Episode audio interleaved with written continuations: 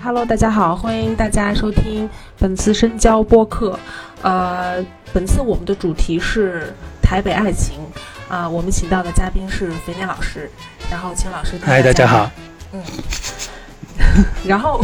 然后我们这次呢，呃，主要其实是围绕台北爱情这个主题，然后选了四个片儿。其实，呃，选择的影片大家应该都比较熟悉，呃，分别是杨德昌导演的《青梅竹马》，还有《依依》，以及李安导演的《饮食男女》，还有林君阳导演的《爱情算不算》。然后，对，呃最后这个爱情算不算会比较，大家可能会比较陌生一点，因为嗯，网上应该是找不到资源的。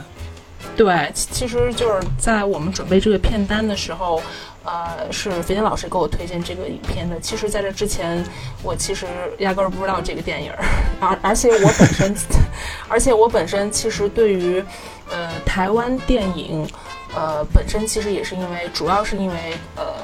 台湾新浪潮就是新电影时期的这几个旗手级别的导演吧，比如说杨导，比如说呃侯孝贤导演。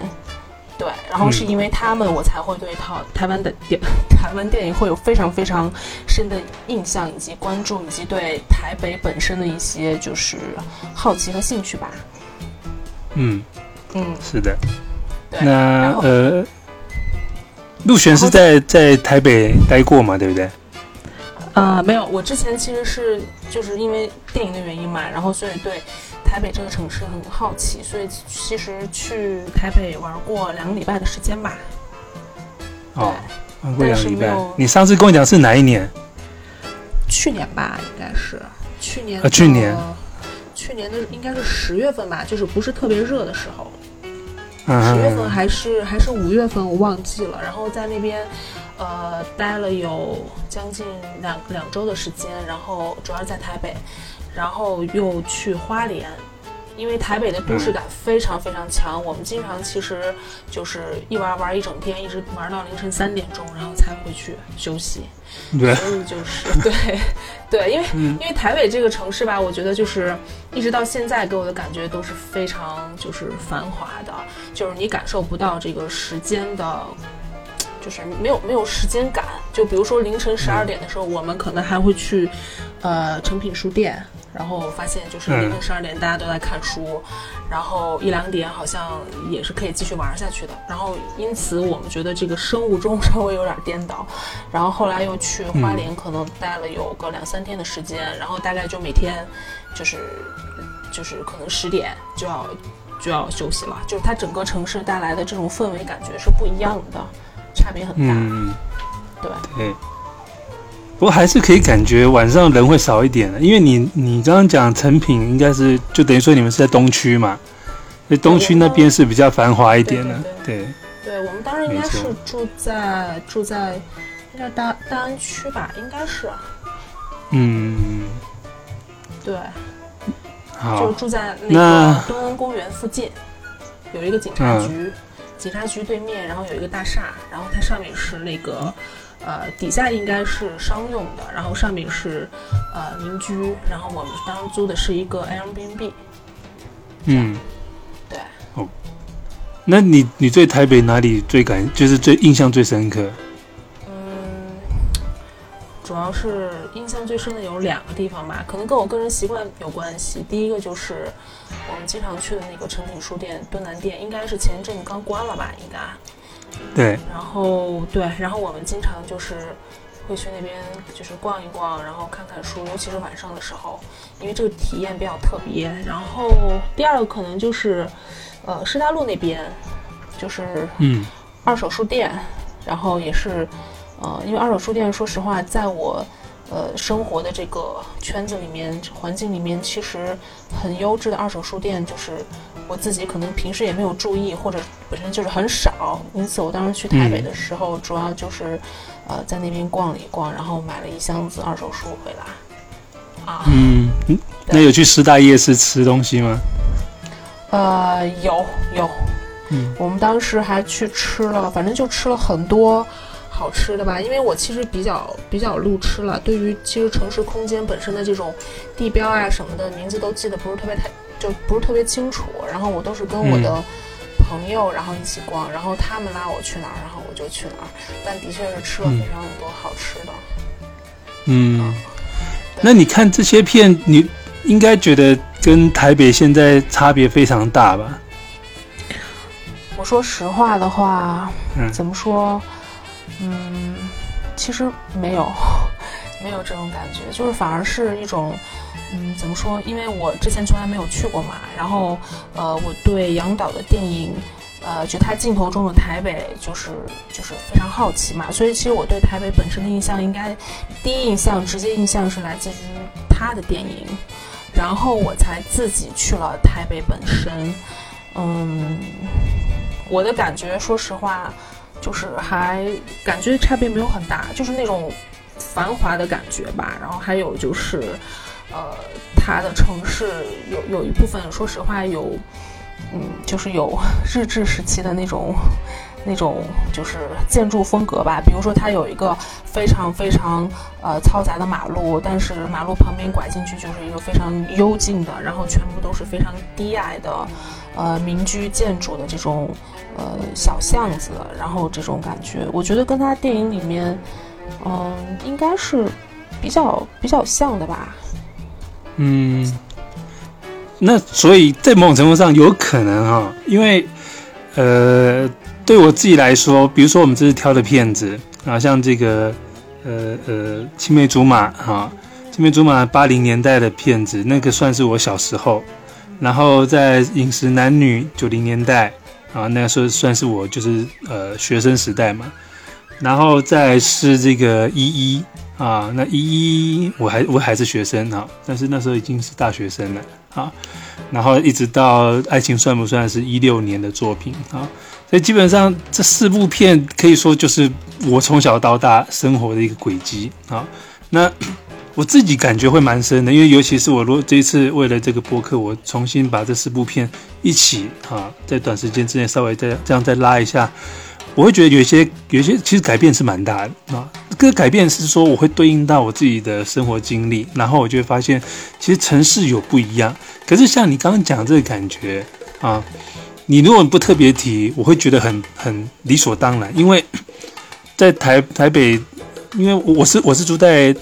新北哈，那也算是大台北地区嘛哈，那都很像，就是说我们大马路旁边就会是这种呃住宅区啊，那住宅区那就像你感觉是明明前就是马路还就这么大条，然后很嘈杂，就怎么一一弯进去巷子里面，哎，突然就变得很安静啊，那这就是我们以前的这个呃生活的一种一种常态啊。那杨德昌有有可能，因为他因为杨德昌好像是比较比较就是在台北长大的的的导演嘛，他可能有意识到这一个部分，也就是你你注意到这个部分，所以他有些东西就会在你看起来好像很表面的一种热闹的情况下，他有一个一个转弯，好像一个一个背过去之后，哎，突然就变得很很静，然后好像就进入到某种。比较深层的，或者是比较内在的那样的一种感受性的一个，你可以说是一个场一种场面，或者是一种一种面相，就这样切进去。啊。那这个东西，你因为你经你这样体检，我就会意识到说，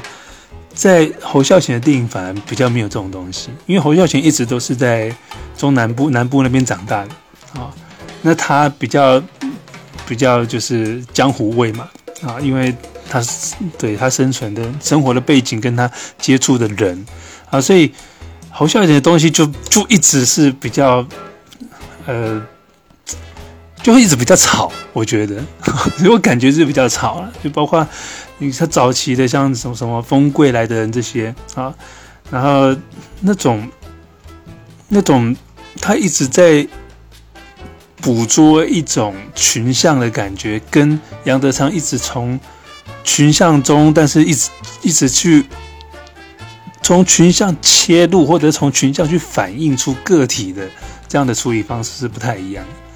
那李安我觉得也完全不一样，因为李安他根本就是一个一个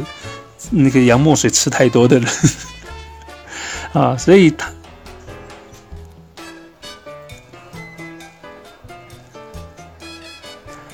其实两个都吃很多，但是因为李安在美国待比较久嘛，啊，两个李安待比较久，那所以李安的的东西你会觉得说他完全，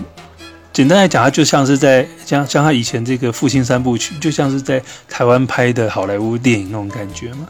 我觉得他那个叙事，然后然后他的这个啊，比如说像饮食男女这样几条三三个女儿，哈，他可能分别代表。代表不同女女性的一种典型，简简单来讲，就是你很难在三个姐妹中去找到很强的共性，因为她必须要被要被分开，要被呃每个要被特殊化啊，因为在好莱坞电影里面，就是他怕他怕你没有办法辨识这个人物的基本特性，所以每个人物都会切分的很清楚啊。那你就会看到这三个根本不像是姐妹的姐妹就聚在一起，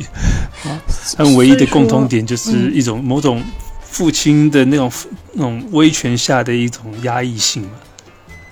对，然后其其实你刚刚讲到，就是说李安他的这个，比如说就就拿《饮食男女》这个影片来说，他的人物设置，呃，的确，我的确也有同感，就是说。比如说三姐妹，的确，她好像就是，呃，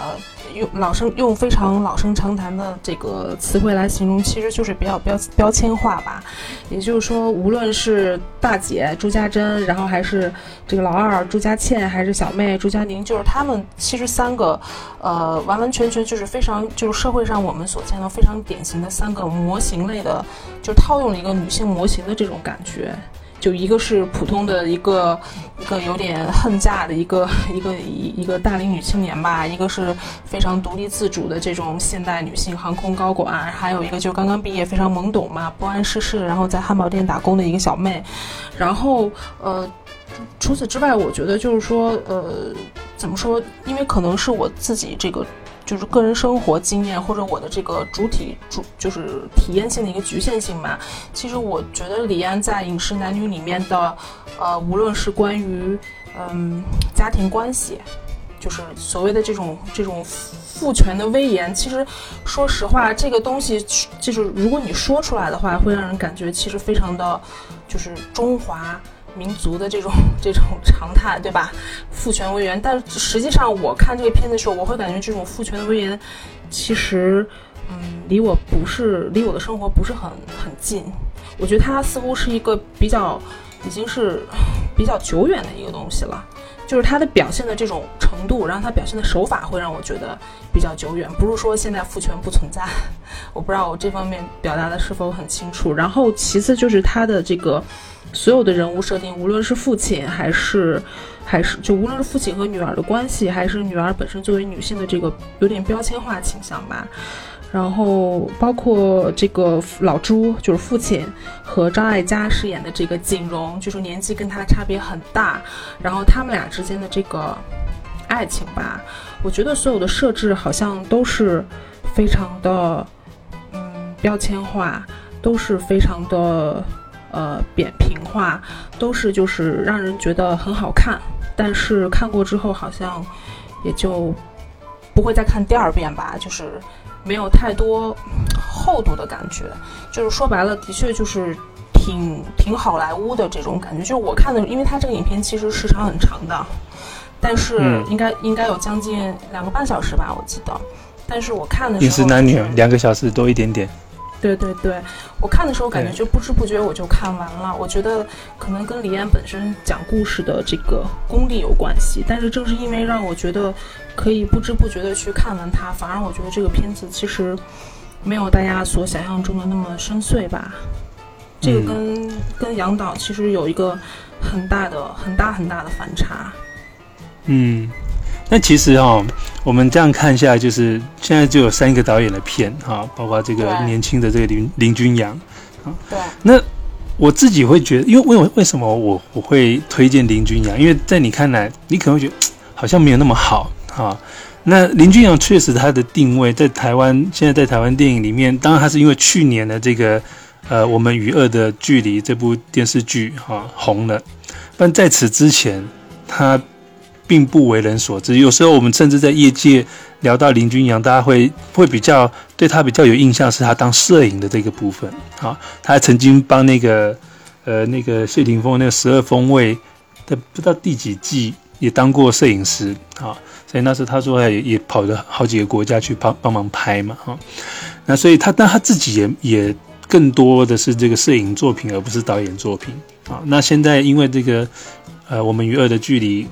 走红之后，他应该会比较有更多的这个导演机会。这我不晓得，因为我现在跟他没有那么那么密切的联系嘛。因为那是之前在台湾跟他比较有接触这样。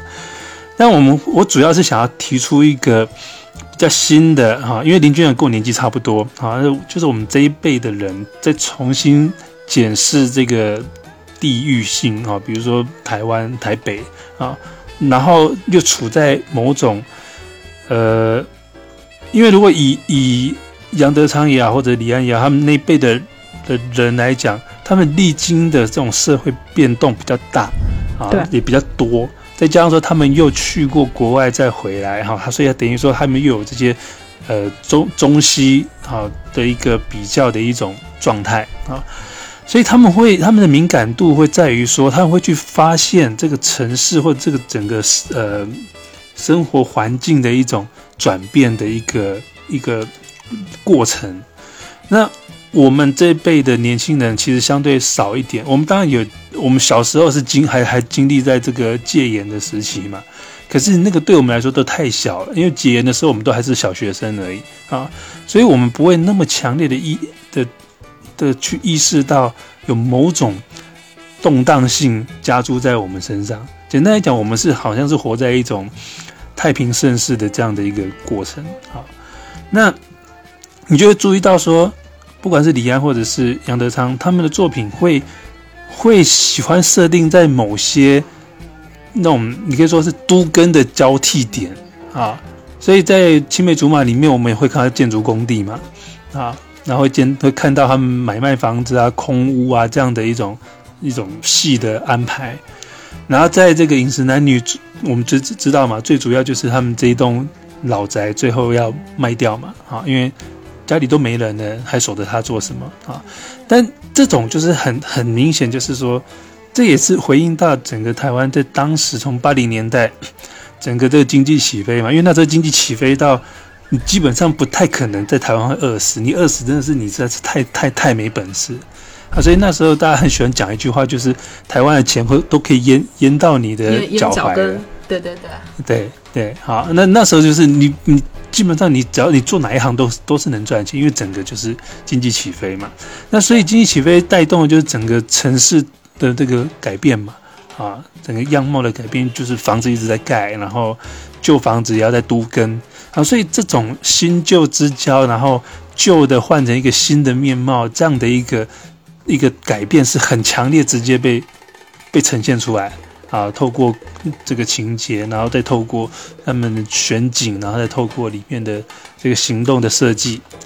但是在林君阳这个年代，其实大部分都已经定了。你说像台北还有在施工的，就大大面积施工几乎很少了，除非就是公共公共空间嘛。比如说你去的时候，那个那个松松烟那边的那个还在盖嘛，对不对？那个大巨蛋，对吧？那个还在盖，应该还没盖完吧？哈，那所以就会只有这种超大型的公共空间还在盖，那其他就不会有那种大片的这个，比如说整个社区重新改造这种，已经相对少，因为它已经被定型了嘛。啊，现在你要做什么？包括比如说像爱情，爱情算不算？里面它基本上以迪化街那边为主。那迪化街，因为它以前是这个。在更早之前，在那个清代的时候，它那边就是一个通商的口岸嘛，所以那边很很繁华。所以它那边是虽然说建筑不会很高，然后建筑也蛮老旧，可是呢，它那时候就是盖成西西式的样子。所以因为那那时候很多外国人来这边啊通商啊，那也有也有一些外国人就在这边就是做生意的嘛，然后他们就不同国家的外国人都有，所以有一些就是。嗯，不同国家的的习惯的美审美的的那种洋式西洋的建筑物在那边，那那些是被保留下来啊，那些后来是没有被拆掉，它是一栋一栋。可是呢，它后来现在就是有些就租出去给人家做一些这个呃，可能是文创的啊产业，或者是不管啊，可能卖一些一些药材啊什么，因为在迪化街那边最有名就是卖一些中药材嘛，啊，所以我们买什么，嗯，买香料啊、中药就会跑去那边去买，啊，那那但是因为那个那种东西也需求量越来越少啊，所以变说他们就开始转型。那所以简单来讲，就是现在的台北可能转型也不过就是，呃。就呃那个新瓶装旧药的，哎，应该怎么讲？就是它还是保持着一个一个原原本的面貌，不太会改。它只是用一个小的方式，就是比较轻微的程度去改造它。那在这种情况下，我们很难，或者说我我们就会一直处在一种我们习惯的地貌的前提之下，然后进行内心的某种小小的转变。你在这里面只能一有意识到有一点有一点东西小小的在变化，而不会是像过去很大气的，就整个哇，这可能隔个两年来看，这整条街都长得不一样。比如说像这个呃青梅竹马里面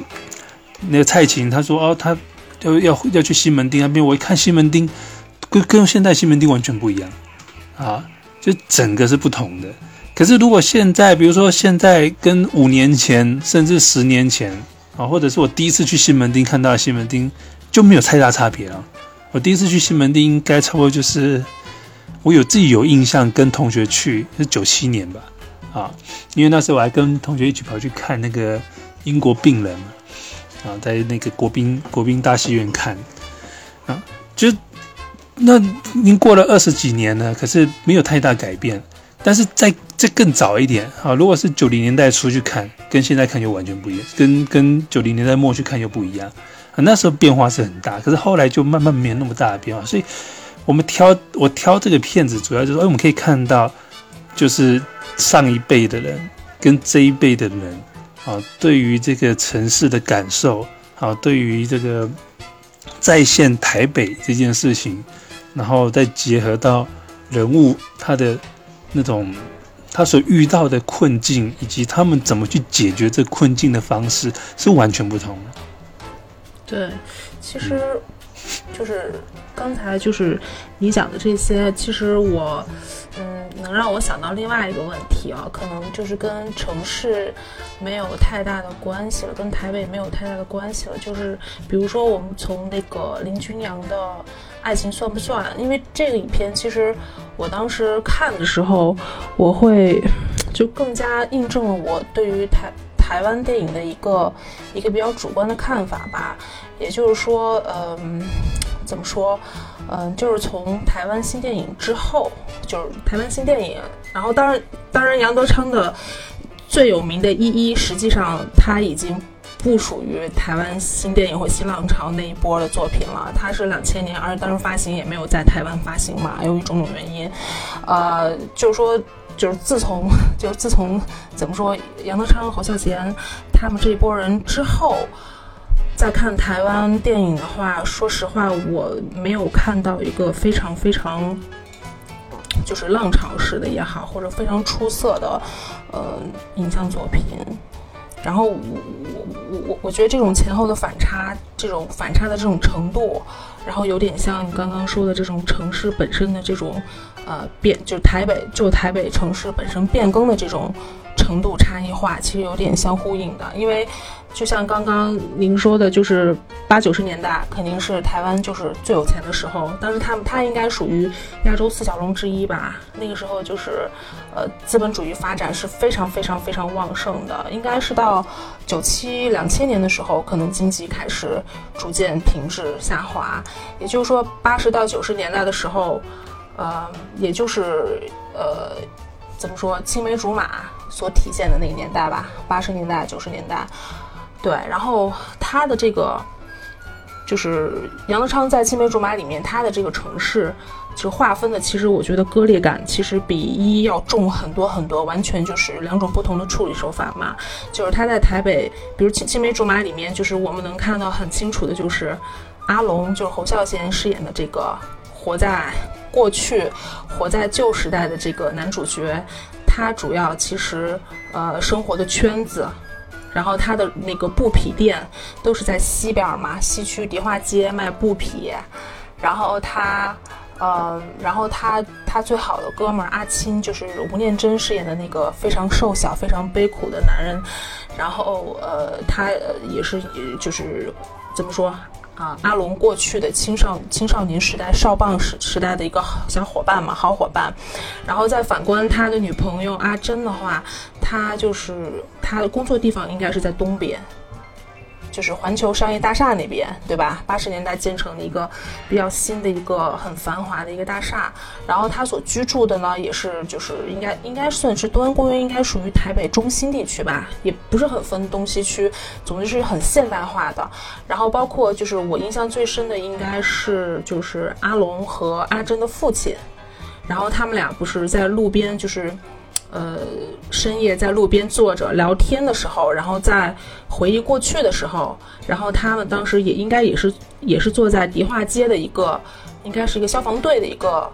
路边吧。就是整个他在这个台北的这个取景，其实就是东西分割，其实非常非常的，就是有这个代表性。然后整体给我的感觉就是当时的这个台北城市本身的这种。嗯，时代的浪潮其实是非常巨大的，有人被留下了，或者有人完全不知所措，就像阿龙一样。然后有一些人也很迷茫，但是他就顺着这个潮流走呗，那就是阿珍。但两个人其实都是处于非常非常巨大的迷茫之中。然后，但是我觉得比较有趣的是，就是抛开电影来说的话，就迪化街来说的话，我去年在台北去玩的时候。的确，像您刚说的，就是说，呃，就是大道城嘛。我当时主要逛的是大道城，它基本上应该还是就是维持着原貌。我不知道原貌是什么样子，但是我估计它的确是维持着原貌，而且它有一些生意其实还是卖布、卖那些干干货，就是茶叶呀，或者是那个药材，就是在那个七楼七楼边嘛。然后同时呢，它的确也有，就是应该是政府扶植的项目吧，就是，嗯，让年轻人做一些文创类的产品，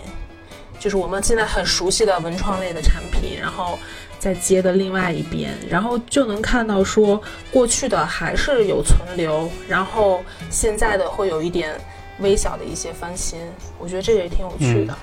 嗯，对，好，那。呃，其实你看一一哈，它卡在那个时间点，那也也象征着说，它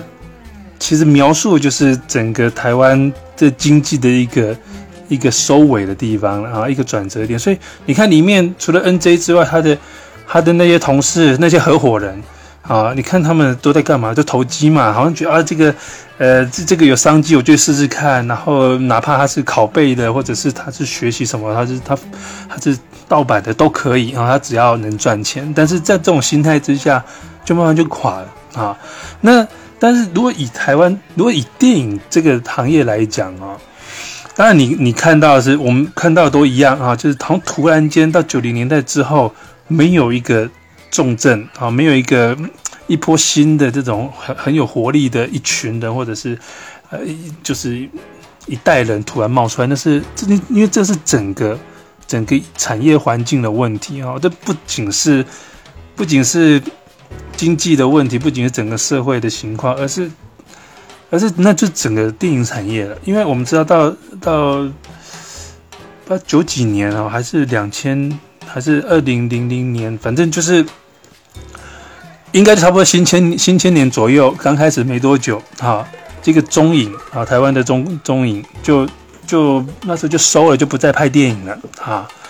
然后后来就只只专门做一些后期的，接一些后期的生意在做嘛，啊，那时候甚至连他们在西门町的那个真善美戏院也也一度要让要转让，他那本的真善美戏院那一整栋就是中影，后来好像把它卖掉。呃，具体怎么样我有点忘记，但是这个是有一条脉络，是说，因为到九零年代初，或者应该说八零年代末啊，整个这个在在解严之后，然后开始啊，比如说港片进来，先是港片啊，所以那时候我们我看了大量的港港片，然后再就是开放这个西片，好好莱坞电影就整个涌进来，所以在那一下子啊，这个。台湾电影就没有市场啊，这是真的很严重的问题。因为我在我在刚出来工作的时候，我是在一个电视台啊，然后负责采买版权的。然后那时候就跟一些台湾的这些片商哈有接触接洽，因为我的客，我的主要的这个呃呃窗口就是这些片商嘛啊，因为我帮电视台跟片商买片。那那时候片商很多片商都讲，在九零年代中前中期以前啊，你只要是搞电影的，不管是搞发行。啊，然后影，然后或者是这些，就是或者搞戏院的啊，投资拍片的，反正你只要做一部就是赚一部。在九零年代中以前，所以大家都很喜欢做电影啊，那引也很喜欢引进电影，因为你只要上映就是就是票房，就是有钱。那突然之间啊，首先台湾电影没有人看啊，所以我们稍稍早前我们有在聊过，我们有透过文字在聊的时候，就会讲到说，其实对。普通人来讲，好像我父亲他们那一辈的人啊，普通人啊，他们不是什么就会去追求呃明星，明星可能还会看一点，但他们完全不会去管什么导演是谁、编剧是谁这种啊，这种普通的民众啊，他是不会去在意谁是导演啊，所以他也不会是，他也不会知道说杨德昌是谁。可能侯孝贤真的名气大到他知道侯孝贤是谁，因为侯孝贤经常得奖嘛，在八零年代的时候。啊，这里侯孝贤是一个一个很象征性的一个名字。那也恰恰因为得奖，我爸最常讲一句，就是得奖电影得奖电影一定最难看、最闷嘛，所以他完全不看得奖的电影，不管是得什么奖啊，尤其是欧欧洲的三大电影节，他都不看啊。他他奥斯卡片他偶尔看，他也不太看。那他跟完全是不看台湾电影。那我相信像他这样的人，应该是某种典型哦。应该是大代表蛮大的一一批群众的心声，但我爸又不是那种不看电影的啊。我从小跟着他看电影，他是乱看嘛，只要电视台演什么就看。那大部分他就是看商业电影嘛。啊，早年就是说看那种什么香港喜剧片啊、警匪片啊、鬼片啊。那后来好莱坞电影进来，都是他最喜欢看就动作片嘛。所以这种人怎么会去看侯孝贤电影呢？对不对？啊，所以。对他们来讲，这这些是没有没有这些什么艺术性，然后这种这种什么作者电影啊，或者是要扶持台湾电影这些观念是都通通都没有的。啊，这一旦电影难看，就是不看。所以当时整个到九零年代中前初期开始，整个台湾电影基本上就就已经要掉下来啊，就几乎是没有没有市场。那没有市场的前提之下，你说新电影可以存活，是因为那时候还有中影。啊，不管是侯孝贤也好，杨德昌也好，他们都还在中影里面拍。李安回来台湾也是在中影下面拍的。那他有个片场，所以他可以养一些人。那他有技术上也一定都能够支持，而且他们也有景可以可以拍。但是随着中影后来不拍了，啊，那就台湾开始，现在台湾也就都全部都是独立制片了。啊，所有都是独立制，因为没有片场了。啊，面片场都是独立制片，所以每一部片都是一个一个全新的独立的经验，所以他没有办法跟别人共享，也没办法，啊，没办法被复制啊，每一部经验都不一样。在这种前提之下，你要么就是你真的很有找到很敢投资的金主，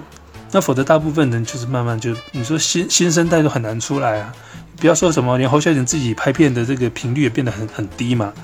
等他千禧慢坡之后，隔多久才要拍红气球？中间还拍什么最好的时光吗？啊，反正总之他不太可能是那种一年一部的那种节奏，不可能啊，因为也找不到钱。那像蔡明亮也好，也是啊。那杨德昌因为过世就不不讲了嘛。啊，不过讲到这杨德昌，我还还跟他有有过一次，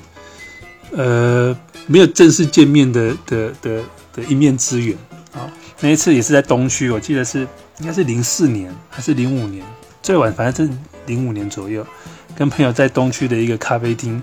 那边聊天，聊得蛮晚，我记得已经到我在晚上十点多十一点，然后就听到后面有有一桌的人就是讲话很大声啊，那种嘻嘻笑笑，然后回头一看，哎，安德昌在那。里，那旁边都是几个年轻人，应该是他粉丝或者是学生或者是他的他的工作室的同同事之类，然后嘻嘻哈哈这样，我就瞄了一眼，哦，那那个人是杨德昌，就这样。我 就生平唯一见过他的一次。我为什么要跟他说话？我要我不他不是那么喜欢看他的电影。好吧。因为所以所以对，因为对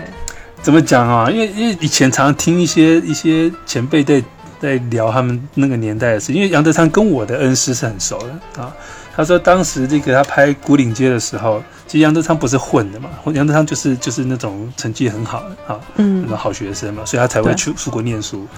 但是他想他想拍那个题材，因为他搞不清楚到底，他事实上他也没办法理解啊这些就是混的啊混帮派的，然后这些这些不良少年到底在想什么。他们是怎么样的一种生活生活形态？所以那时候好像是辗转，就是我的恩师他介绍他以前初中的这个同学，后来真的就是混的嘛哈。然后而且还跟那个命案的的人是有认识的，然后他就跟 杨德昌讲，当时啊他们六零年代这些啊六六七零年代这些人混是怎么混啊，在哪边混？那他们平常都在干些什么啊？是那是一点一点的跟他讲。啊，杨德昌才去去拼凑出一一幅这种关于不良少年的这个生活形态写照，才拍出这个《古岭街》。但是当时，但是那时候他们就觉得说，也包括像焦雄平他们这些人，他们焦雄平那时候本来有有志从事电影业嘛，刚开始啊，大概八零年代末的时候，然后他去去到这个侯孝贤拍片现场，然后 就发现好可怕，就是他们都不知道自己要什么啊。好像可能为了一面镜子，说我我我我不要这个镜子，你去弄。然后他的那个道具组的，好那个执行导演可以跑遍了整个台北去带了一堆镜子回来，他都看不满意，最后还是用一开始那个镜子。然后焦雪平说：“天哪，一个下午一个镜头都没拍，这个他没办法理解，怎么可以这样子？这个台湾电影绝对要死的嘛。”那像杨德昌了之后拍《孤岭街》也是嘛。他曾经有一整个礼拜，每天大家就 stand by 在那边等他，他过来。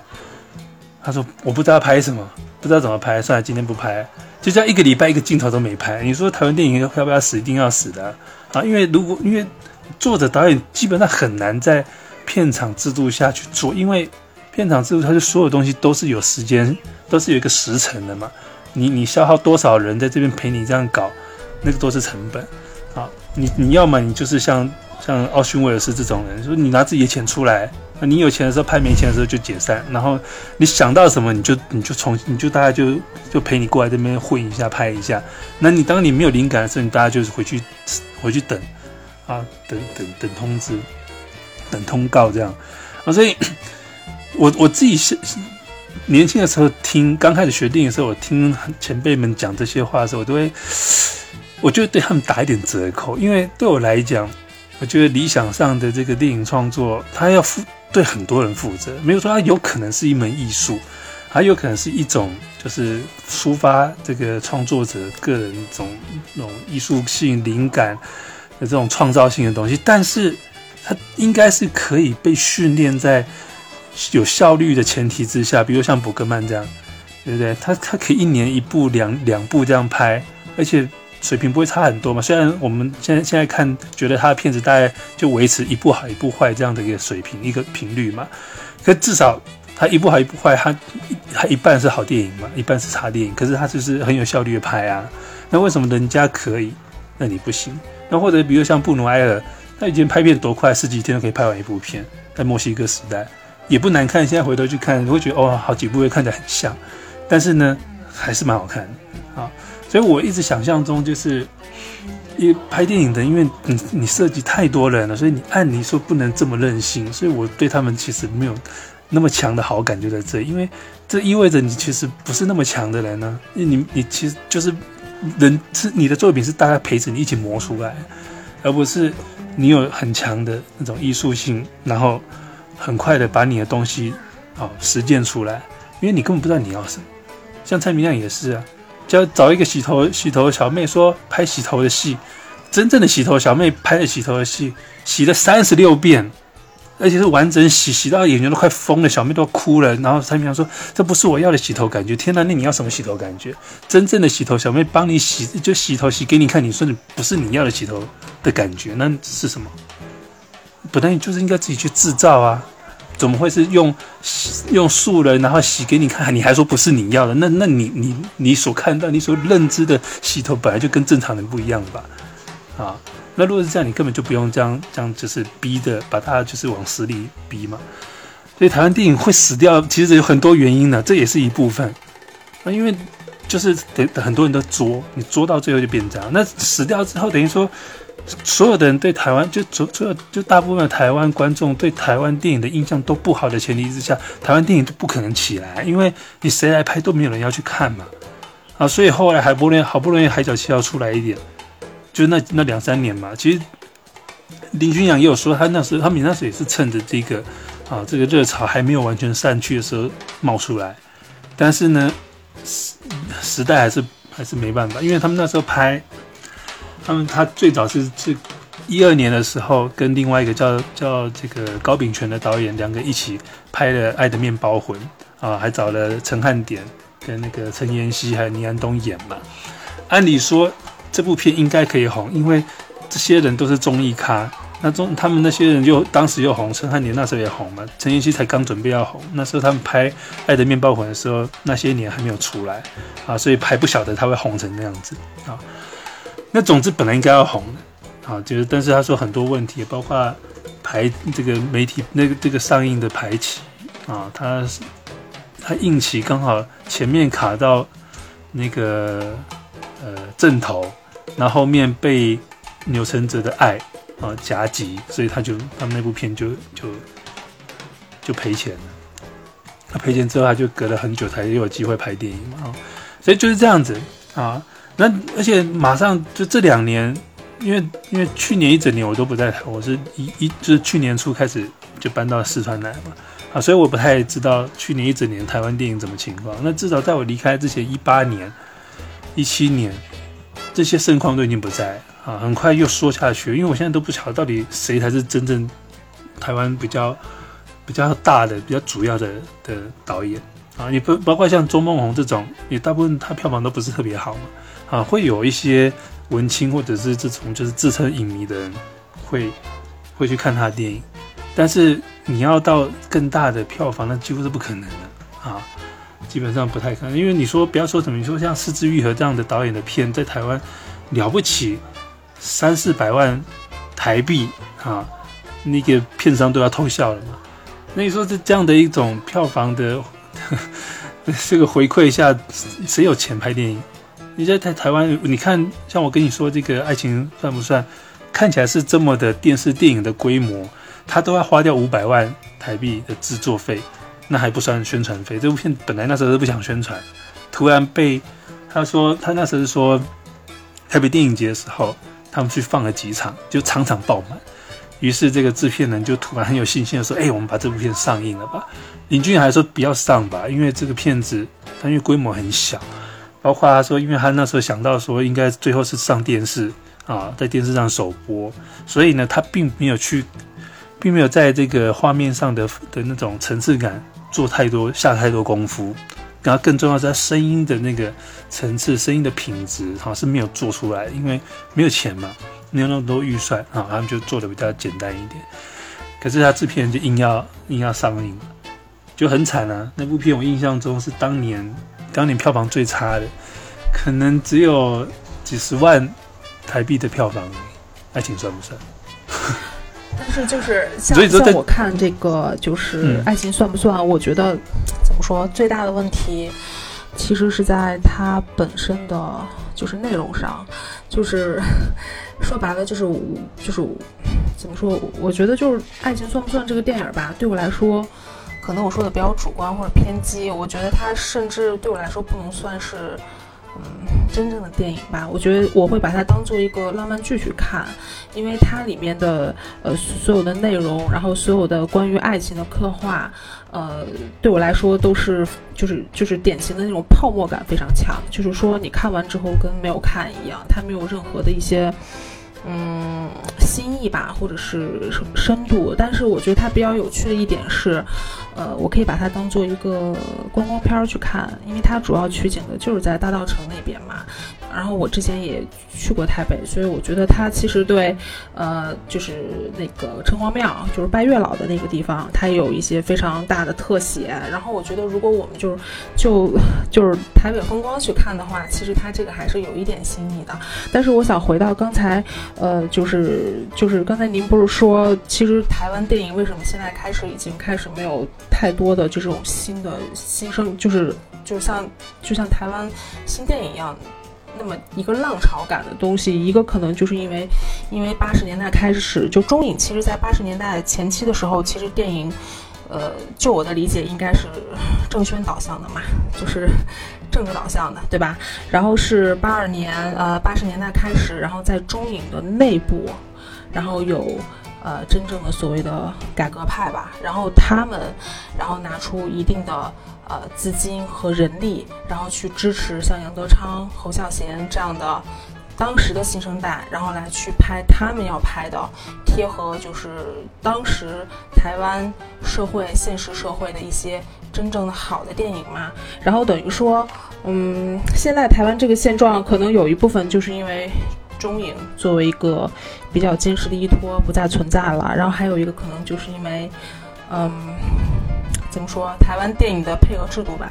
就港片的入侵，然后还有就是美国电影、美国文化的大量的入侵，其实没有一个真正意义上的一个地方，就是良性的地方保护主义吧，就是让整个这个台湾的这个工业，其实怎么说？说白了就是很难很很难拿到钱。嗯，但是其实我我我想讨论的是什么呢？我想讨论的就是说，即使在这样的一个大环境下，就是我们回头去看，嗯，侯孝贤和杨德昌这两位。呃，最重最重要的导演，呃，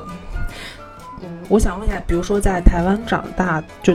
就就比如说您，然后或者说您身边的人，呃，为什么对侯孝贤的这个，其实包括我我我我印象中，可能包括在呃，就是西方西方观众的眼里，似乎侯孝贤他的名气，或者是他的就是就非常功利的角度去看他的名气，他的。呃，影响力都远远大于杨德昌，因为这个这个这个事实其实让我很吃惊，因为我一直是杨德昌的一个怎么说忠实粉丝吧，我非常喜欢他的电影。当然侯孝贤也是非常好的，但是其实不知道什么原因，我一直看的侯孝贤看的比较少，可能是因为他电影中涉及到的这种城市呃的影片其实不是很多，就我所知，可能也就是《千禧曼波》吧。然后其他的电影可能更加的就是比较比较乡土化一些吧，可能就我自己的这个成长经历，可能我对杨德昌的这种共鸣感更强，所以说我看他的电影，就他电影我全部都看过，然后我非常非常的喜欢。当然里面，呃，就呃质量而言，我觉得还是有这个参差不齐的这个现象嘛。然后我就想问一下，呃，包括我看那个，呃，关于杨德昌的一些书，然后我就发现，其实台湾本土对于杨德昌，就是杨德昌在世的时候，台湾本土其实对他的电影没有我想象中那么大的一个接受或者是一个欢迎。然后包括可能西方世界除了一之外，然后之前好像杨德昌也是比较呃不那么得志吧。然后我想就是从你的角度去。去去去分析或者剖析一下这个原因是在哪儿呢？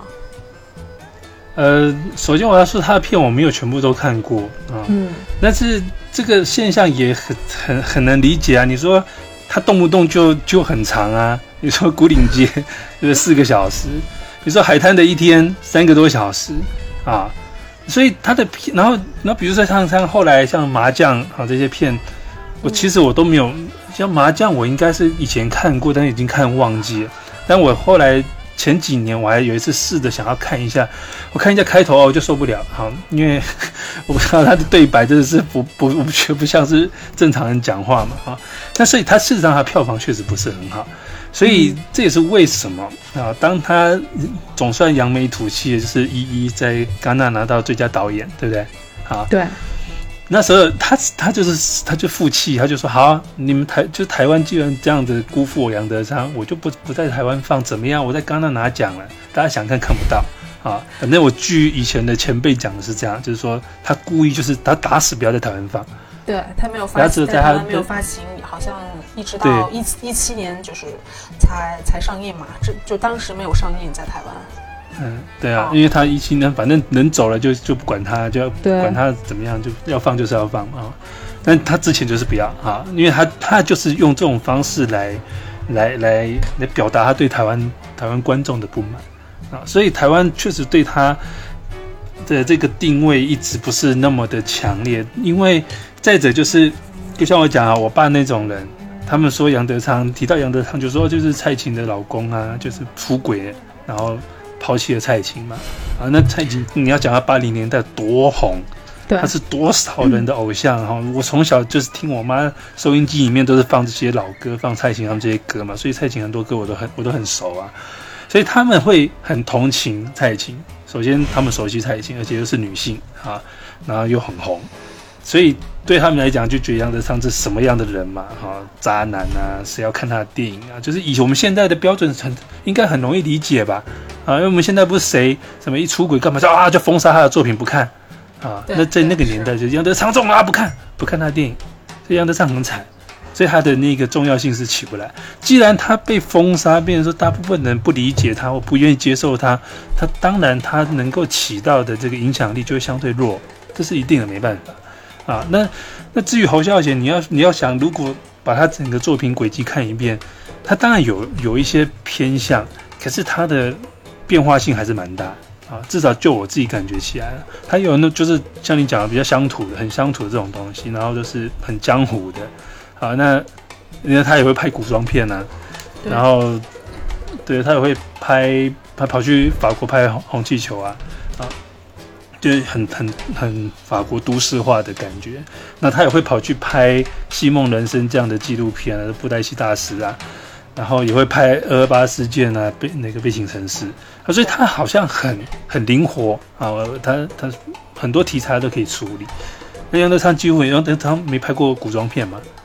对不对？他全部都是时装电影。他他基本上拍的都是聚焦台北的。我印象中，他所有片子应该都是对，然后在讲这个城市化中遇到的，尤其是城市巨变的这个背景下的，就是个人境遇，然后还有男女关系，然后就是说拍，等于说等于说看杨德昌的电影的话，一定要了解就是当时台湾的一个时代吧，时代背景吧，可能才可以。了解他本身故事到底是怎么样的，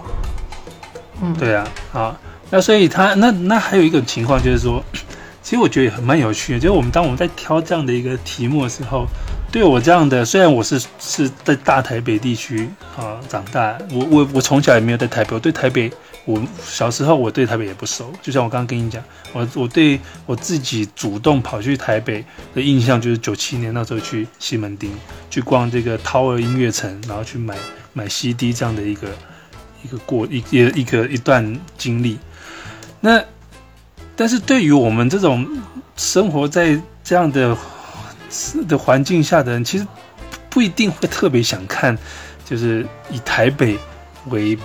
为背景的电影啊，因为这个东西有太多的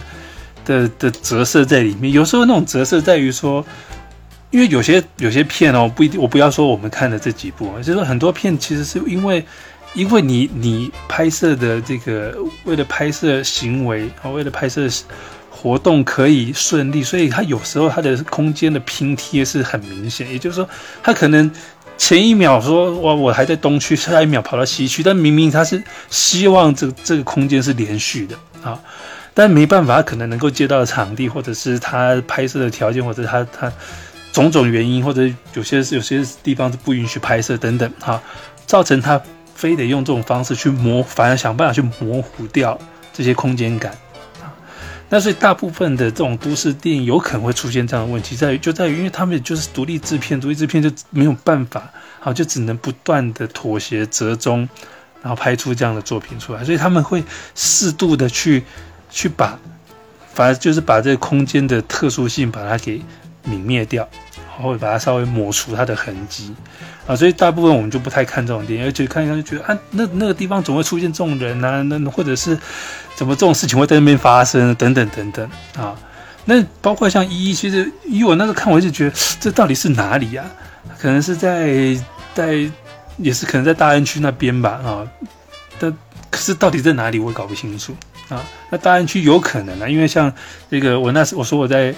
我在咖啡厅遇到杨德昌，东区那边也是在大安区那边嘛。那包括这个青梅竹马啊，他我稍微在拉的时候，有看到一些明显的地标啊，也是在大安区那边，可能他就是那边比较熟啊。那但是是不是那边有差别吗？啊，那你只能说，比如说一里面它是有因为那他我会判断他可能是在大安区，是因为他那个高架桥 就是那个谁，那个女孩子叫什么名忘记了哈，他他们外面啊，婷婷对婷婷，他外面那边那个高架桥有可能是建国南路的建国高架桥，啊，那他有适适度的偷利用那高架桥下面啊看不清楚阴影啊这种。这种就是环境的特色来去描述婷婷话跟这个胖子之间的这个情感嘛，好，那那或者是就是以两千年来讲，有这个呃保全啊，然后有有这个门卫的这样的一种一种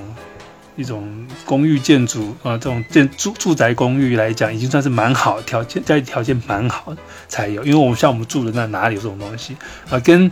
跟这个。大陆这边就是习惯都有小区小区这样的一个呃住宅结构不太一样啊。台湾就是除非是新的电梯大楼啊，不然不太会有这种保全或者是门卫这样的一个设置啊。所以 你顶多可以从这些部分来去区分啊这个呃场景的某种特性啊，就是它体现出 NJ 他们的的的。生生活的阶级吧，应该是因为他们他们阶级这样对，因为他们的确就是就是 N J 他们一家住的那个。地方就是大安区，大安区的辛亥路，嗯，应该是大安区本身就是一个很好的区嘛，然后再加上他们的那个住宅，能看到就是他们的住宅本身的那个内饰，然后还有刚刚您说的保全什么的，基本上肯定是中产阶级才能住得起，包括他们的邻居，对吧？他们邻居丽丽，嗯，和和丽丽的母亲。然后他们那个母亲应该也是属于，就是应该是金融行业的这种高管的这种感觉嘛，就所以说他整个刻画的，怎么说呢？一里面整个刻画的这个家族本身所处的阶级其实就是中产阶级，然后他所怎么说？他选址肯定是肯定是肯定是有这层意思的，然后他整个就是刻画的这个生存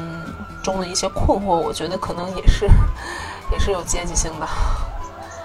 对啊，那你说，比如说，比如说在在饮食男女啊，饮食男女比较有一些可以辨识的，像这个他们会去植物园嘛，这父亲会去植物园去去晨跑啊，然后后来他们又提到说，他们家在和平东路嘛，那和平东路这一条其实就是你那时候去师大那一那一带啊，那那一带你去你会发现，哎，其实还蛮多蛮多这个房子都还是这种。比较矮的啊，可能是一个有一个小院子，然后独栋独栋，那比较属于这种眷村式的房子啊。那边确实一直还到现在都还没有独根，应该到现在还没了哦。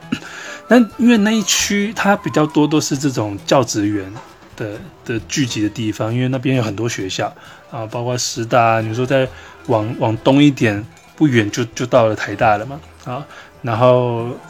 反正那一区就是以前哈，甚至我妈说她在我哥小时候，我哥小时候那时候他们住在万华那边，啊，那万华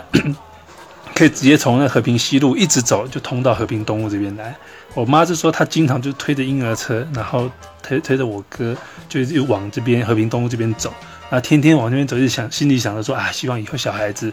就可以考建中啊，然后可以 可以读这种师大或台大啊，去感受这种这种就是学术氛围啊，这样啊，他们他经常就啊，所以他会这样走。所以在某种程度上来讲，就和平东路那一带，就像就有某种象征某种，就是跟老师有因为师大嘛，跟老师有关，教教育有关，然后他们也相当的传统。所以当如果说连饮食男女里面这个父亲，那这一家人。都变都都变得这么的不传统啊！你说这个父亲跟晚辈要结婚呢啊，然后三个女儿都是用都是什么未婚怀孕或者怎么样子这样子状态分化出去，等于说你连最传统的的地方，象征最最有传统、最保有传统气息的地方的人都这么现代。那就告诉你说，整个台北或者整个台湾社会的风气要要大变了啊！一九九四年嘛，啊，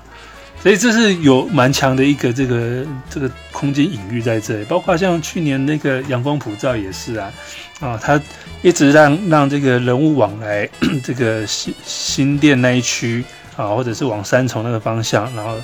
一直这样，等于说那边是台北的边陲啊，等于是那边是等于是从台大。啊，往新新店那个方向那边，然后他他到三重很近，因为三重那边就是新北这边比较那多那种流氓聚集的地方嘛，就是那边就是比较乱。像我以前小时候，我们应该说一直到长长大，我只要没没事，我都不太会去三重，因为从小就听人家讲哇，三重那边什么械斗啊、砍人啊、什么黑黑社会啊、黑帮很多都在那里啊，所以从小到大就是被灌输说不要去三重，我都我都没有去。啊，我一直都没没有真正的去过，应该是有在边边的，没有没有真的去到那边啊。所以 在那样的一个环境下，就是他已经被贴标签了啊。你在这个地方的人就很容易就是就就不会是特别正派啊。所以像在就比较乱，但是他离台北又很近，因为过过一道桥就就到。所以我很多同学以前住在新北的同学，他们就是。往那边骑，那边有一条什么桥，我忘，因为我不骑车的人都不太清楚。他们这骑车人就会特别，就对这些地地形啊，就是整个台这这个都市的啊这个 特色特性，他们会特别有敏感。我我是没有，我是我是到上大学的时候，因为我当上大学在阳明山，所以我看那个青梅竹马最后这个。侯孝贤死在那边，死在养德大道上，我也很有感觉嘛。因为对我们来讲，养德大道也是一条死亡之路，因为那边车祸特多哈。因为它它那个弯弯曲曲的山路，其实有些弯倒是还蛮弯的，可是呢，偏偏很多人喜欢那种学生特别多，因为那边有文化大学嘛，还有那个华冈艺校啊，他们就特别喜欢那边骑车啊，骑得特别快，然后有些就从从山上掉下去的，出车祸的很多啊。那边反正。有公车就是滑出去的也有。啊，那那边就是就是一直跟死亡有关。那我是上大学才开始会为了买买 CD 到处跑，我可以从东区开始走，一直往走到公馆，就是我刚刚讲那边。哈，公馆就是台大那边的，台大那一带，然后再从公馆呢，等那边已经算是比较偏东南，再走到西门町。啊，最后再回到台北车站，然后从台北车站搭车回回我家。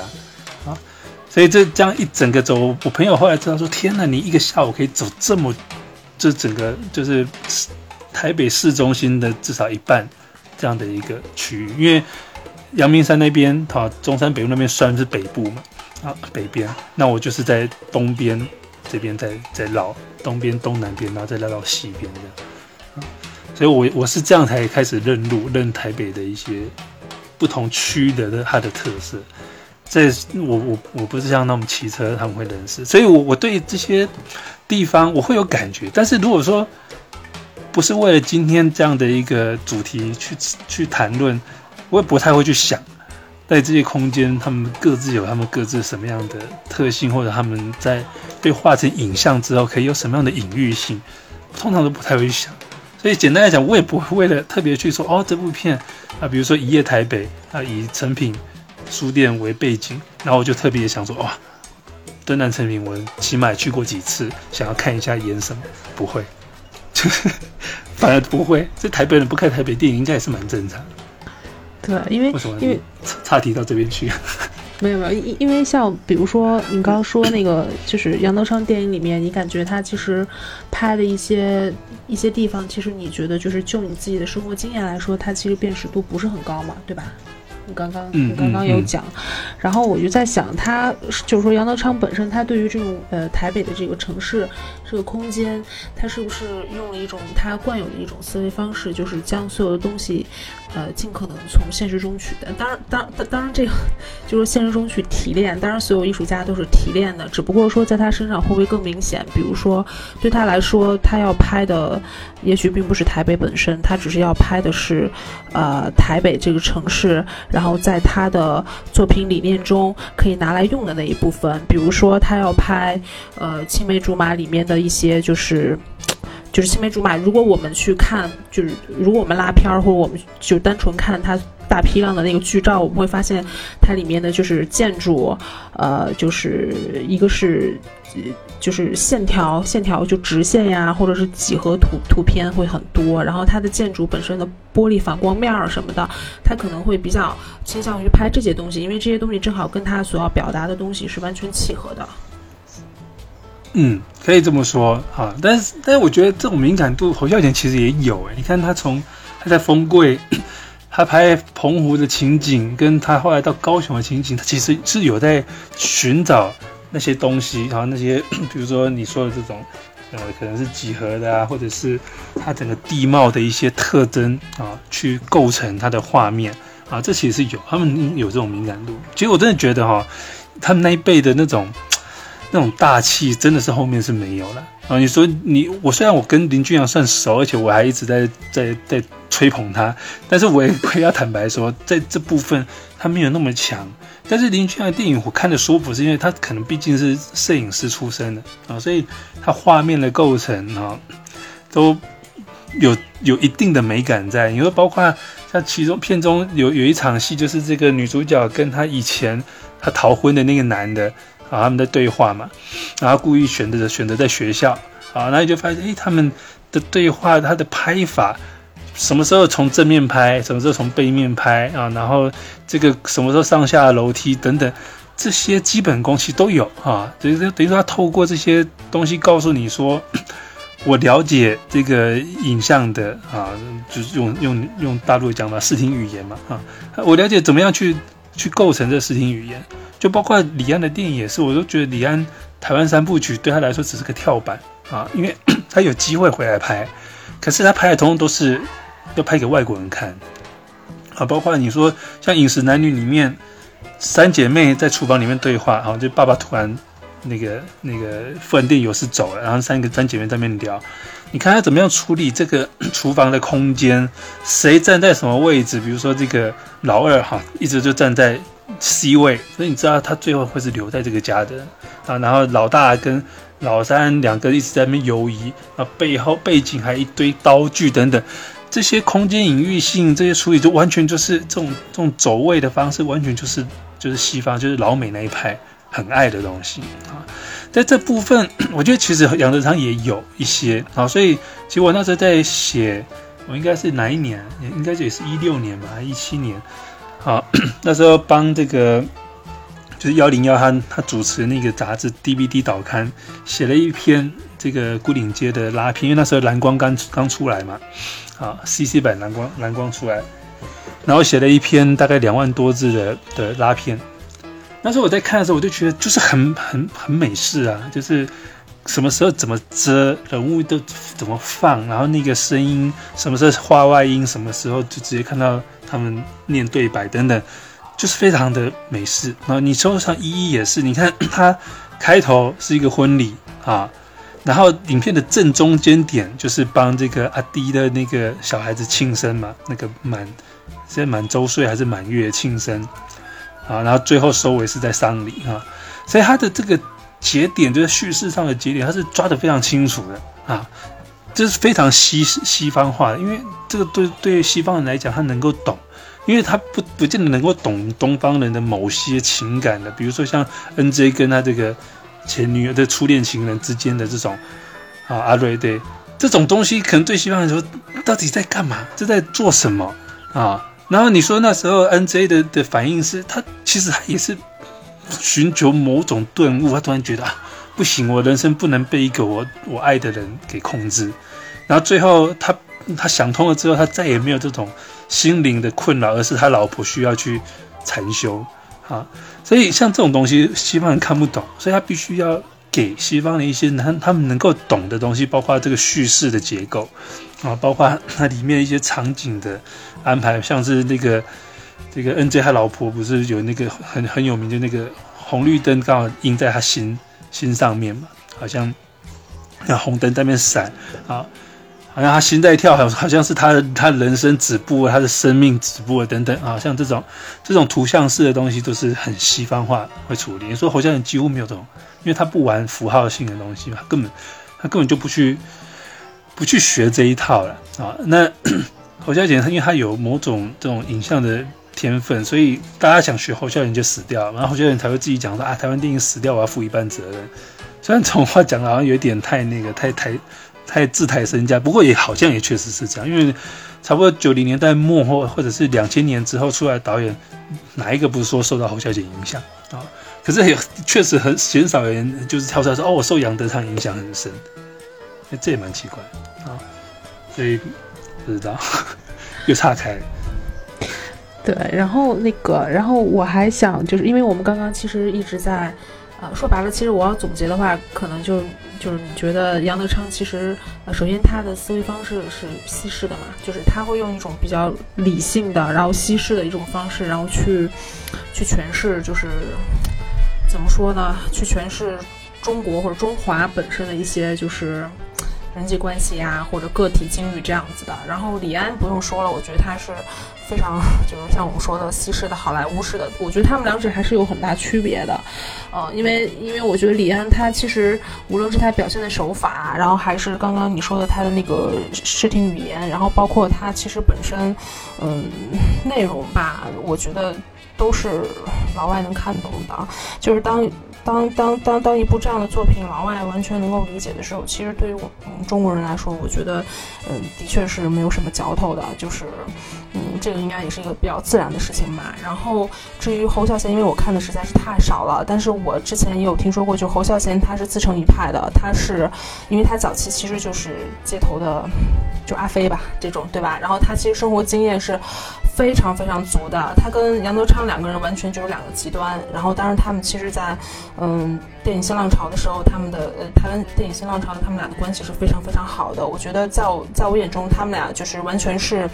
一个就是两个极端但同等优秀的一个导演大导演大师吧。然后说他的他的作品应该是就更多的是比较写意派的，就他没有那么多所谓的。呃，怎么说匠气，或者是让你觉得就是非常明显的。当然，当然，他的电影我看的不是很多。其实我只看过《千禧麦波》和《聂隐娘》，我连《背心城市》一直想看，都还没有机会看啊。然后，对，但是其实我那以后真的错过蛮多。他八零年代很多好东西。对，我觉得有机会应该看。就是看电影嘛，这个东西也是讲缘分或者讲契机的吧？不知道什么原因。对啊。嗯。不过，其实你说像杨德昌的东西哦，我觉得，比如像一一来讲，我觉得他是设计了蛮多比较比较玄秘的东西，包括那个日本人啊，因为他那条，但他那条线很有趣的是，他到最后其实没有让我们非常清楚的了解到两个人到底这个生意有没有谈成啊，只是说 N J 回来之后，然后听到他们他的那些同伙人自己又自行又做那些决定之后，他非常气恼，所以简单来讲。如果说他们没有谈成，为什么 N J 要气恼？但如果他有谈成，N J 气恼很正常。可是前面这日本人跟他讲，好像是我没有办法救你的公司，所以我我觉得我们就还是不要这样子，就他不要背负着这样的一种期望，然后合作。所以有可能应该是破局了。所以等于说，N J 因为一一早他跟日本人就跟这大田本来就没谈好，可是却还是觉得他的伙伴的这种背叛，他让他非常生气。我觉得这种东西就会有一种很玄妙的的意味在里面，那种意蕴在里面，因为它呈现的是这个人的某种特性，它不是为了结果而论啊，而是对他来说，这这个过程是很重要啊，然后而且是某些原则性。也是很重要，就是哪怕本来就这件事情就没谈成，可是也不应该是用这种方式啊践踏的他对人的这种情谊，以及他去日本出差这一趟工作的意义啊。然后，而且他这一趟还跟 跟这阿瑞最后是一个彻底的的这个分开嘛，分离嘛，啊。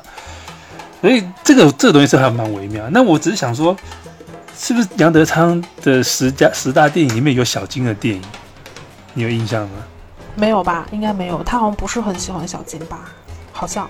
但我怎么一直一直记得好像有《东京物语》，因为这会让我想起他这个这个青梅竹马情况哦。因为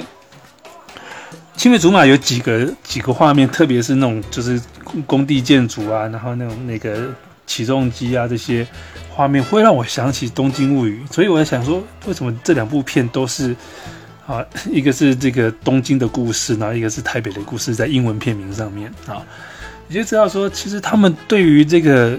城市的的的，或者说以城市作为命名的一个叙事，都会进入到一种建设、一种转变啊。那在《东京物语》与《东东京物语》那边也很很清很明显嘛，透过一个时代的逝去，就是这个老母亲的死啊，来去凸显出新时代的一个开始啊，所以里面《东京物语》里面就有很多这种重建的场景啊，尤其在这个媳妇就是袁洁子演的这继子接到电话知道自己的婆婆命危的时候啊，病危的时候，外面就传来这个建筑工地 叮叮叮叮的声音啊，刺刺痛他的心那种感觉啊，但是这个是一种。一种很微妙的一种禅意吧，你可以这样讲，就是没办法，你你新的就必须是伴随着旧的一个死去嘛。所以在《青梅竹马》里面，你也是你说这个这个侯孝贤这个角色，他其实相对来讲还是 还是一种比较守旧一点，因为他可能没办法理解为什么大家会有这样的一种变化啊，甚至。啊，甚至那那是谁去打去赌博不还被他抓回来，还是连连街骂他说你哥哥回家去？是那个吴念真演的那个他的好兄弟，就少棒时期的那个阿钦的老婆赌徒嘛，赌过。对阿钦老婆哈，所以他所以他是一个古老的一个一个价值的一它象征的这样一种价值，所以它必须最后是死掉。所以才能够象征这个时代的一个新啊，一个往新的一个方向去运作。因为一九八五年嘛，那时候整个时代是那时候还没还没解严，但是整个时代是已经往那个方向偏了，所以才两年后解哦啊，八七年解严的嘛啊，所以我就我就觉得这样他们在所以那个时代那个年代的人，他们是有在看到这些，而且也也许这因为他有去过。国外哈有见识过一些东西，包括你刚刚提到这个，呃，侯孝贤跟杨德昌的这个交情，这东西我跟那个，我应该是对跟侯孝贤那时候有聊到一点啊，他就讲说，其实杨德昌对他来讲启发很大，是他才意识到原来电影形式是有意义的啊，所以他才会因为这样子，杨德昌看完他的《风归来的人》说，哎，我建议你可以重新配乐，配的那个维瓦蒂的《四季》嘛。好，他他说可以重新配乐，可以让你这部片更有深度。啊，那因为这件事情是侯孝贤觉得是这件事情造成了他跟陈坤厚之间的决裂，因为陈坤厚跟侯孝贤在侯孝贤变成新电影之前，他们两个是一直很很要好的合作伙伴嘛。当时是只要侯孝贤当导演，陈坤厚就是当摄影师嘛。那陈坤厚当导演的话，侯孝贤可能就是当编剧啊、制片人这样子啊，他。据后来跟陈坤厚一次讲座，他就跟我讲说，那个年代就是很很开心拍电影的年代，每一部片都赚，超赚，他三个月一部片出去，啪就赚大钱。然后侯孝贤说，他基本上 他这一辈子的这个这个积积蓄都是在那个时候赚的，后面就一直就没赚钱啊。可是他的财富那时候已经累积在那边，OK 了这样。好，所以那个年代就是他们这样。然后侯孝贤是说，因为那时候《风柜》已经已经下档了，等于说他不会再上映了。可是他们还要花几十万去重配乐。他说陈坤好像对这件事情一直耿耿于怀，所以可能造就是埋下他们决裂的这个这个那个伏笔这样。可是陈坤的讲法不是，陈坤是说他最后一次帮侯孝贤当摄影师的时候，然后侯孝贤突然在拍一个镜头的时候，跟他讲说：“这个镜头我想要拍出大师的感觉。”那陈坤当下说。那一瞬间，他觉得他们应该要要分道扬镳，因为他觉得拍电影应该是好玩啊，它就是一件娱乐，然后商品啊，什么叫做大师？这这个人是疯了吗？这样，所以他们就决裂了。然后，如果按照他成功后的讲法，我后来回推，他们最后一次合作是那个《东东的假期》。所以这是有可能，因为那时候我有时候后来在在上课的时候，经常跟学生就是玩这个游戏。我说，我们来看东东的假期，看完之后你来想想看，哪一颗是所谓的那个大师的镜头？啊，反正是这样，他们的几个人的恩怨是这样出来。那陈坤老师有点不爽，他说当年他后来自己单干，其实陈坤算是蛮好的导演了。讲讲老实话，就是他八零年代的作品不会输给侯孝贤当时的作品。可是他就被焦雄平给斗出去，因为焦雄平一直觉得说你不是新新电影啊，新电影是由他贴标签的，然后就后来成功了，就八零年代末就悻悻然的跑去大陆拍电视剧去了。那不然他说，如果他继续待在台湾，他他就算不会变大导演，那起码会变成台湾摄影的第一把交椅。他那时候这样跟我讲，大概是一一三年的时候的事情，二零一三。嗯对，其实陈坤厚，陈忠厚他他他应该他应该怎么说？他他应该也算台湾新新电影就是初期的一份子吧？他那个时候，他算呢，他算是，但是他的他的这个美学手法跟他们是不太一样的，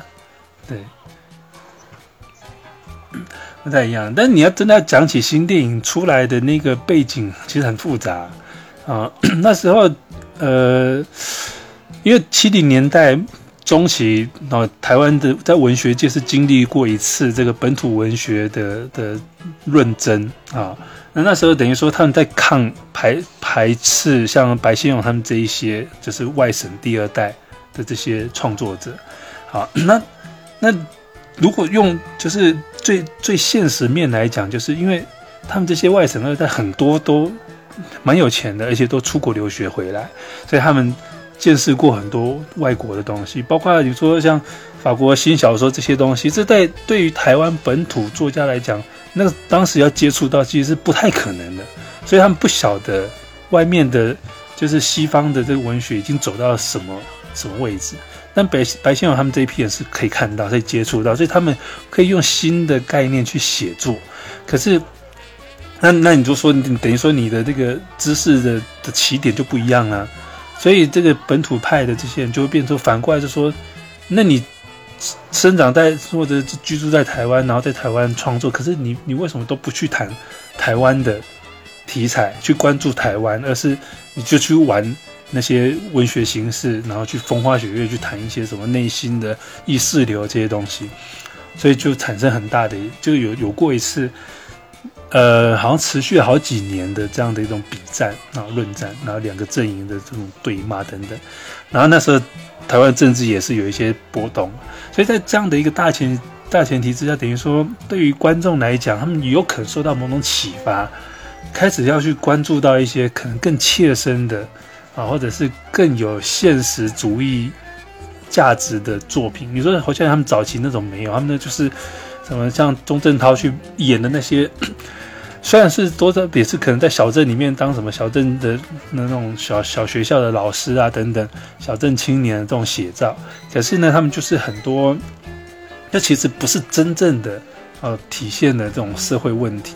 然后，而且那时候的呃的作品也太花俏，因为他们就会跟唱片公司合作嘛，所以会有会放大量的流行歌在里面啊，因为他们对他们来讲。这个影电影同时也是在帮唱片做宣传，帮歌手做宣传，所以那时候等于说整个台湾的电影的的市场有一批人，可能也就是当时的这种文青啊，他们开始去诉求一些更贴近啊生活周遭的电影，或者是不同面貌的电影。所以这时候杨德昌他们回来的正是时候，杨德昌跟柯一正啊，他们那那时候都是差不多差不多时间从美国回来。然后，然后就跟当时法国新浪潮一样，他说好，我就用一部片用十，就是正常电影的十分之一的成本来对来拍，可以吗？啊，他说好，那你就试试看。所以那时候是中影的的总经理明记嘛，这个人啊就下了很，然后再加上他又被被小野这些人啊灌迷汤，然后说啊我们可以怎样怎样，他说好，那我们就试试看。好，所以当时就拍了《光阴的故事》，那红了。因为同时，同时这个一批老人嘛，像这个这个胡金铨呐，啊，然后李行跟白景瑞嘛，他们不是拍的什么大轮回这个？对，然后但那个好像是那那个好像就是怎么说，比较就是拍出来效果其实不反响不是特别好，就是老一代他们很差。他那他们那三那部那部集锦电影，其实就是要拿来对抗光阴的故事。他想说，哇天哪，年轻人出来，我说我们这些。前辈怎么可以？好，我怎么可以输给他们？所以他们就要证明说，他们的电影还是有看头啊！倒了，所以就因为这样一一倒，所以就一整个全面就倒向他们这些新导演啊。那之后还有还有还有一些别的，现在大家都已经不太认得的导演了。总之就是 他们这个整个新电影的的起来的背景，有一部分是这样的一个起因啊。所以，呃。嗯，所以所以能够了解这样的背景会比较好了。所以说，就比如说，比如说，我们从这个怎么说，台湾新电影他们的最核心的理念出发的话，然后我们其实可以谈一下本身我们今天最主要要谈的一个话题，应该放在最后谈了，就是关于。这个我们选的这四个影片中的呃爱情这个主题，因为其实我们刚才一直在聊空间嘛，然后在聊这个 我我们在聊台北的空间，然后再聊这个呃台湾新电影，然后再聊一些就是呃就是爱情之外的东西。就如果我们回到可能大家最感兴趣的这个主题来讲，其实我们会看到就是至少袁德昌和呃李安，或者说呃呃以及呃林君阳。他就是他们就是三个导演，这个电影作品中，爱情其实是很表现，其实是很不一样的，是差别非常非常大的。就比如说，对，对，比如说，就是我看杨德昌的电影的感觉就是什么呀？就是这么说吧，就是我年轻的时候，就我更年轻的时候看杨德昌的电影的感觉，和我现在看完全是不一样的。然后看他的电影的感觉就是说，爱情这个东西吧，它其实是怎么说？它肯定是完完全全要置于。呃，社会环境，然后时代，他是完全要，就是他完全是置于这个时代的。我甚至觉得杨德昌，呃，就是爱情，甚至我觉得他体现的不是我们所理解的那种爱情理念中的爱情。然后这个爱情本身，它其实是非常的，嗯，怎么说，形形而下的吧，是很柴米油盐的。嗯。然后所以所以，因为他有这样的一个。他有这样的一个设置，然后会让我觉得说，年纪越大，其实他的电影你越应该去多看，然后每一次看感觉都是不太一样的。然后，嗯，并且我一直觉得杨德昌他其实，呃，之所以电影中有爱情，是因为 是因为爱情是个体必然要遭遇的一个事情，但是他的重心可能并不是爱情，他的重心其实是时代中的人，爱情甚至可能就是一个。个体境遇的一个附带品，就是这是我对他电影的一个感觉，所以这反而是我非常喜欢他的一个原因。然后，比如说看李安的这个《饮食男女》的话，我会觉得它里面其实没有爱情，就是我觉得它里面其实是一个就是饮食男女嘛，人之大欲，对吧？然后他拍的其实就是呃欲望，然后你可以说欲望是爱情的一部分，但是对我来说，这这这两者还是不太一样的，所以。看《饮食男女》的时候，我会觉得说啊，看那些吃的，我就会想到，就是，就是我我最喜欢的作家。就佛罗拜，然后他经常他的他的那个文字那种感觉，就是写的很满，然后写的很厚重，然后感觉要溢出来那种感觉。然后其实《饮食男女》他拍那个食物的时候也是这种感觉，对吧？你说，其实，在现实生活中，谁会说因为自己曾经是呃云山大饭店的大厨，然后退休了之后就要每天给家人做那么一大盘满汉全席，对吧？这个东西本身就是对我来说是脱离现实生活的，是李安标签化的一个体现之一。然后其次呢，他。它对应的这个呃男女的这个欲望，我觉得比较尴尬的是，它并没有拍拍出来与实物相对应的那种很饱满、很溢出来、很夸张的感觉。他的那个人物的欲望就是呃被卡在了这种呃就是欲望和家庭关系之间，就是不温不火的这种感觉。嗯，然后对，其你你其实嗯，而且其次就是说他的这个人物欲望吧，我。呃，怎么说？为什么说我看一遍就够了呢？是因为，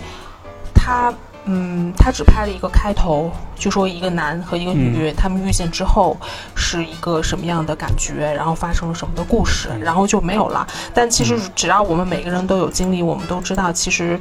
我们想在电影中取得的一些人生经验也好，或取得的一些共鸣，可能是关于人生中更难的一部分。也就是说，这个东西爱情发展了之后，后来的一些。变化，然后关于后来的这些变化，我觉得杨德昌拍的就特别好，但是李安在《饮食男女》压根儿就是不涉及嘛，所以我说他的影片其实就是一个，嗯，对我来说是一个中式快餐吧。对，然后其实我就是你发饮食，嗯啊，你说，没有《饮食男女》里面基本上爱情就是就是在发生在影片之外，就你看不到的。嗯，突然哎，这个人就跟他在一起，突然那个人就跟他在一起，然后突然最后这个老朱就跟 在一起，景龙在一起。了啊，所以确实是在李安的电影里面，在这一部片里面呢，确实是看不到爱情这个成分被直接描述。然后林君阳的那个爱情算不算？对我来说就是也是没有爱情，就是我我我觉得无论是演员的演绎还是。就是他情节的设置，然后他也会让我想到那个福楼拜的那个《包法利夫人》中给我体现的那种爱情，就是他们的对话，嗯，都是就是就是艾玛和他的这个情人之间的对话的那种感觉，就是呃，他们是有爱情，但是这种东西似乎很空泛，它不是完完全全嫁接在爱就是生活之上的，它完全就是一种通过爱情理念发展出来的我们常见的这种言情小说的一些泡沫。然后我我觉得就是就是在我这种年纪去看这种影片，我觉得嗯，并且。我我觉得就是不太适合，然后也不会有共鸣，而且，嗯，他在《爱情算不算》里面设置的男女的年纪都已经是三十加了吧？就是他既没有达到快四十了吧？他他既没有达到就是《蓝色大门》中的那种。就是青春懵懵懂，可以让你就是产产生对过往的一种共鸣，然后他也没有办法达到你的人生已经达到一定厚度，你对你所看到的影片应该所具有的这种现实的厚度的要求，他也没有达到，所以我觉得就是 就是完完全全，我觉得他根本就是说说是在谈论爱情，实际上压根儿不涉及到爱情啊。对，但这就是我跟我我开头跟你讲说，为什么我强调林君阳是跟我是。同同同世代的人是因为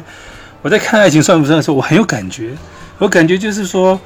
我们我们这一辈的，就是因为过得很安逸，好，我们没有没有经历过什么样的这种社会的的动荡啊，所以以至于我们其实不太会愿意去改变什么。就如果我们生活形态已经是这样子了啊，虽然虽然像现在台北这种不婚族的也很多，晚婚的也很多，为什么？因为他们觉得我我一个人在过得好好的，我为什么要结婚？我结婚之后，必须要去配合对方的节奏，我要改变，可是没有办法改变。所以你看，这样这两代就是这个李安跟杨德昌他的作品里面呈现，就是他要寻求很强烈的改变，啊，包括甚至杨德昌更极端的是，他设计的就是要跟某个初恋情人啊做一个决裂，或者是就是那种旧情绵绵，或者那个就是影响这个男人很久很久的这个初恋。当他把它拨拨开来，来来体现出它彻彻底底的一种转变。好，那饮食男女里面是是是大家突然对爱情观或突然对价值观、对家庭观的彻底的崩坏，就在短短的这这几个月的的时间内就崩坏掉。好。体制的崩坏，这真的是拍给老外看，因为因为这种家庭不可能会存在。但你也可以说，因为上梁不正下梁歪嘛，这个老朱会这样子，所以女儿会这样也很正常。但是在就恰恰在爱情算不算，它体现就是我们这一代人，这一代都市人的这种这种，你也可以说是一种困境吧。所以我们就只能每天都很很浮面的活在这样的一种一种生活情境下，这种生活步调下。啊，在拥挤的这个捷运呐，然后跟跟爱神擦肩而过，这有的没的，好，我们就只能是这样。可是真的，当我们要要需要进行改变的时候，我们有没有心理准备去改变？我们该怎么改变？也就是说，在在像迪化街这种这样的城市，这样的一个一个街区，这边要改变，可是要改变什么？能够怎么样去去做到这些改变？如果说他们还要保守保，就是保保有某种传统性，比如说城隍庙啊，这些这种传统价值，或者特或者是这种呃宗教信仰等等，那又能够改变什么？啊，我我我讲一个故事哈，这个片子当时出来的时候，我有一个朋友看了非常喜欢，他还讲说，他还在脸书上面讲说，哇，这是十年来最重要的台湾电影啊。那我们想说，哎，这个人是不是好？他评价很高。然后我们想说，可这个人是是眼光有问题。那你要知道，这一个人后来那个就是小英上台之后，然后换了一个文化部长，然后我这个朋友就跑去当文化部长的幕僚，他专门管电影的部分，厉害吧？啊，所以就是说，他可能有他的他他的这个着眼点。但是呢，对于我们这一辈的，其实我们会有一种敏感度，是发现他其实道出了我们蛮多心声。就是可能对你来讲，他们这些对白到底有没有爱？可是我们在日常中真的是这样啊。就是我们在谈恋爱的时候就想，我跟我跟我的的伴侣到底是不是一种爱？好，我们到底是就是我们的相处有可能就是在在这种摩擦下，在计算说我要多。我要做多少的改变？我要做多少的让步？最后我要，我要进入到怎么样的的的一种节奏里面，才能跟你结合？啊，这是一种算计。但现在这种算计会会在大陆这边也越来越多，因为台湾那是以前，就至少在我这个年纪，我们还没有到每一个都说，哎，结婚的时候女女方都说你，哎，你至少要有一套房，那还没有这样，还没到这种程度，目前还没，至少我身边是没有，嗯，但现在这边不是很严重了，这边大部分都是女方都要求男方要先有房，但是情况不太一样，是因为因为这个在台湾是很多都是两个三个小孩，所以一。一对家长不太有可能哦，每个小孩子都给你安置房产。但在大陆，因为是很多都还是这个这个计划生育，还是只有然后独生子女嘛，啊，所以有可能可以啊，就是负担得起说好，把把帮儿子准备一套房啊。那所以这个林娟在这个这个时间点讲这样的一个故事，其实是有一个一个时代脉络在在里面的啊。哎，我但我也不要说他真的好到哪里去，只是说以他这同辈的人来讲，跟他比他再好一点的，好像也没也讲不出几个。那比他差的或者跟他差不多的，应该是还蛮多的。嗯，这就是台湾现电影现况。是是，对。然后，然后我我我我有个问题啊，就是关于这个还是关于杨导的这个问题，就是。嗯因为我把那个一，他的说到说到一这个电影本身，其实它人物设置其实挺多的嘛，因为它涉及到的代际关系其实还相对来说比较复杂。虽然是一个家族，但是就是就是三世嘛，对吧？三世同堂这个样子，应该四世同堂了。然后，呃，其实我我一开始的时候，对于他人物的一个梳理，我会说肯定是以这个。以这个家庭为核心，然后去辐射他来看他的人际关系，看杨导是怎么样安排这些人物的。但是后来我发现，就是比较有趣的一点是，呃，无论是就受到了一和青梅竹马这两个片子放在一起看的启发，就是我发现，呃，比如说，如果我把一电影里面的人物不以家族为核心，而是以男性和女性这样的一个区分开的话，我会发现，比如说 NG。他会有米明，就是他的老婆，然后他会有阿瑞，他的初恋情人，对吧？然后阿弟呢，会有他的前女友云云，然后会有他的不慎意外怀孕，因此必须跟 对必须跟云云离那个分手，然后去结婚的这个小燕。然后胖子，胖子他其实完全属于家族外，但是胖子如果他作为一个男性列出来，他其实先他一直爱的是。丽丽嘛，但是她跟婷婷，然后也发展过一段情愫。然后杨洋的话，他就是比较特别，他因为他年纪很小，然后他其实就是跟那个小老婆，对吧？呃，当时暗恋。然后包括其实那个丽丽的那个应应该是英文老师吧，就家庭教师，就不是家庭，就他他的老师。然后跟丽跟跟蒋太，就丽丽的妈妈，然后跟丽丽，就是我会发现很巧妙的是，嗯，就说一里面的男性。然后他们基本上都会，大多数会对应，呃，两位女性。然后我我我觉得这绝对不是巧合吧。然后包括就是不是巧合。然后然后包括，当然我说的不是道德层面哈，我说的是就是对于男性这个人物，他如果有这种设置的话，呃。我我会感觉他会有一种被就这个人物本身会有被撕扯的感觉，无论是 N J 还是阿 D，，其实 N J 和阿 D 他们俩的性格是完全不一样的。阿 D 就是一个让我觉得就是完全是这个很契合这种。城市，呃，浮华，然后浮夸，然后幼稚，然后完全没有成熟，还在成长期间的这么需要依靠女人的这种男性形象。然后 N J 的话完全不一样呀，他其实是可能是杨德昌电影里面唯一一个就是成就是成长了的、成熟了的，然后能够扛起一定责任的的一个成人，真正的成人。我觉得他。差不多是唯一的一个这样的一个男性角色，但是这样就是，但是但是这些男性就是怎么说，他们压抑肯定是有的，然后但他们被撕扯的感觉也也很严重。但是你反观，无论是呃米米还是阿瑞，还是小云，还是小燕，还是丽丽，包括其实看上去很腼腆的婷婷，就是 N J 的女儿嘛，他们性格都不一样的。但是我在他们身上其实没有看到杨导给他们设置的这种压抑也好，撕扯也好，我觉得他们更多代表的是一种。包括杨洋暗恋那个小老婆，更不用说了。他们的性格就是有一种很有一种韧度在里面吧。然后我，然后我想问的是，因为有人也夸赞，就说杨导这么设置他的影片中女性形象和男性形象有如此大的反差，然后代表的是他电影中的一种就是呃女性主义或者怎么样。但是我的理解反而不是这样。其实我的理解在想，会不会只是因为杨导他作为一个男性，然后他把他自己。作为男性的一些。一些 一些一些一些困惑，因为包括 NG 本身的人物设置也是跟他很像嘛，就是其实不是很想学那个电脑，后来成为那个电脑工程师，对吧？这是跟他人那个杨导自己人生际遇是完全一致的。我在想，他是不是在男性角色中投射出了很多自己作为男性的一些困惑？然后他之所以把女女性设置的如此的坚韧，是不是因为呃，反而是他对女性一种他者性的一种就是幻想或者是理想化？有可能，因为他最后的那个伴侣不是也是一个女强人吗？